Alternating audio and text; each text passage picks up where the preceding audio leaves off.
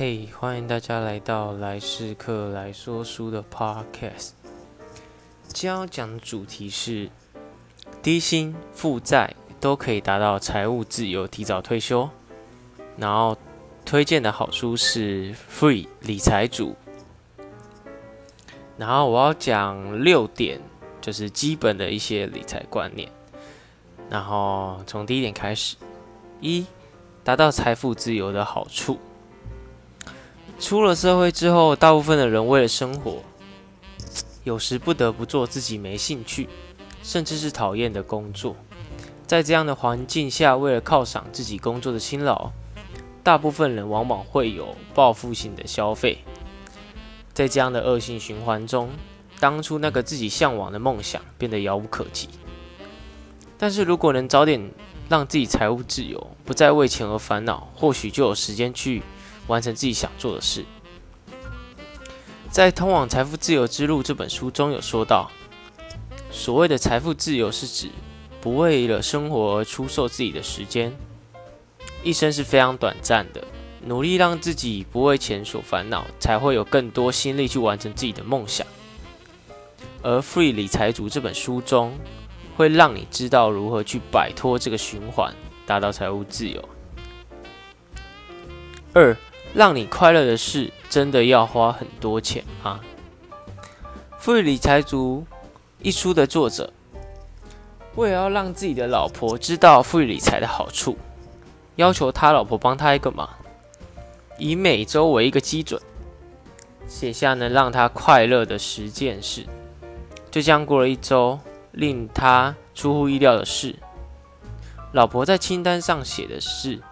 多数让他感到快乐的原因，就是陪伴家人，而不是买名牌包或是吃高级料理。就如前面所说的，很多人会因为工作的辛劳去报复性消费，但是花花完钱之后，往往只会让自己变得更空虚。找出真正让你快乐的十件事，省下这些短暂快乐的钱，也许你离财务自由就不远了。三。为什么不要把银行放银行？现代社会进步非常的快速，钱亦是如此。通货膨胀速度也是非常快，在三四十年前，十块钱相当于现在的一百。一支冰棒在当时可能只要一块钱啊，就是大概爷爷那一辈的吧。到了现在，却要二十几，甚至还有更贵的。如果当时存下了一百万，到现在可能只剩下二三十万的价值。以现在的银行定存利率，连一趴都不到，这样的增长速度比起通货膨胀来的更少。与其把钱存在银行，不如去学习投资股票、基金。虽然风险比较高，但只要有好的投资观念，还是比比定存来的更好。乔治·索罗斯说过：“风险来自于无知。”很多害怕投资，就是因为你害怕面对风险，但真正的风险往往是你自己不了解所造成的。你要让钱去为你赚钱，才是正确的方式。四、轻松省钱，大三元。在《富裕理财族》一一书说，人主要的关键开销分为三个：住房、交通和食物，他们通称为大三元。只要你能从这三个方向去努力，省钱并不是那么难的。首先是住房，刚开始工作的新鲜人，如果工作离家有一段距离，一定会面临到找房的问题。找到房后，每个月的房租、水电是一笔不小的花费。但是如果你在选择工作时去找离家近的公司，相对每个月省下的花费就会差很多。再是交通。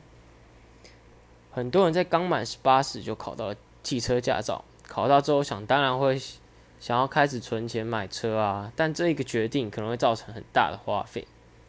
你每个月有车贷、油钱、保养、燃料税等等，这些都是负债。在《穷爸爸富爸爸》书中说到，如果想变得有钱，那就让自己不断去购买资产。我觉得，如果你不是因为特殊原因需要每天都开到车，也许延迟买车省下的钱会是一笔不小的资金。